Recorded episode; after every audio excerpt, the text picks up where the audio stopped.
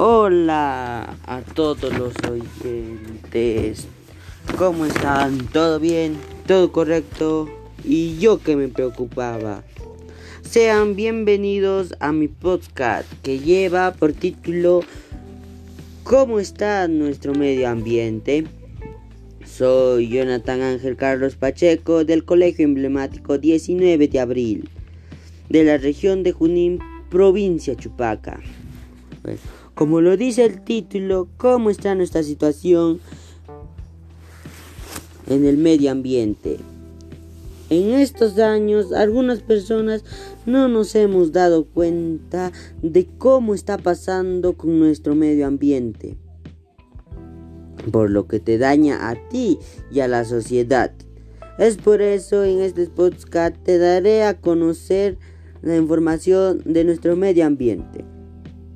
El principal daño al medio ambiente es la contaminación y que se denomina a las esencias de componentes nocivos, ya sean químicos, físicos o biológicos.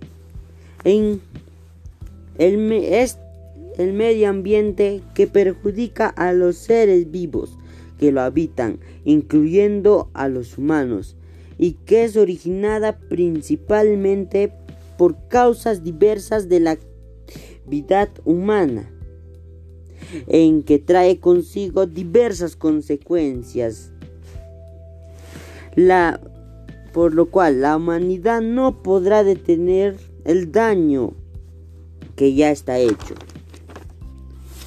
Causas de la contaminación ambiental.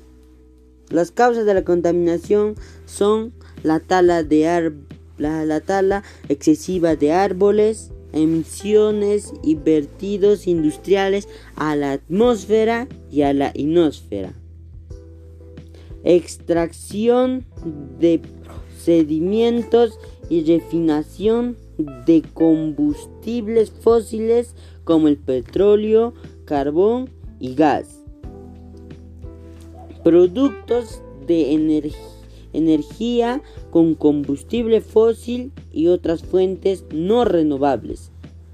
Lo otro sería uso excesivo de automóviles y, de otros medios de transporte, incluso impulsados por la gasolina o diésel.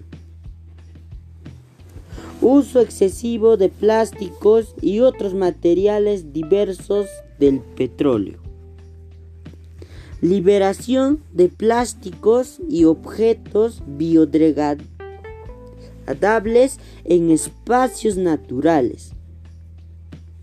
Para concluir, la contaminación ambiental supone un riesgo para la salud de los seres vivos que habitan en el sistema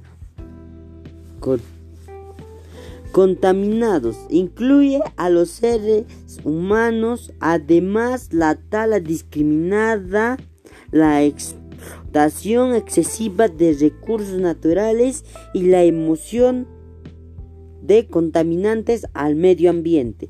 De esa forma, muchas especies de animales y plantas verán cómo su hábitat se va reduciendo cada vez hasta el punto de extinguirse.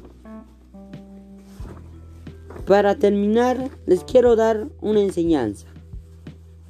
Enseñar a cuidar el medio ambiente es enseñar a valorar la vida.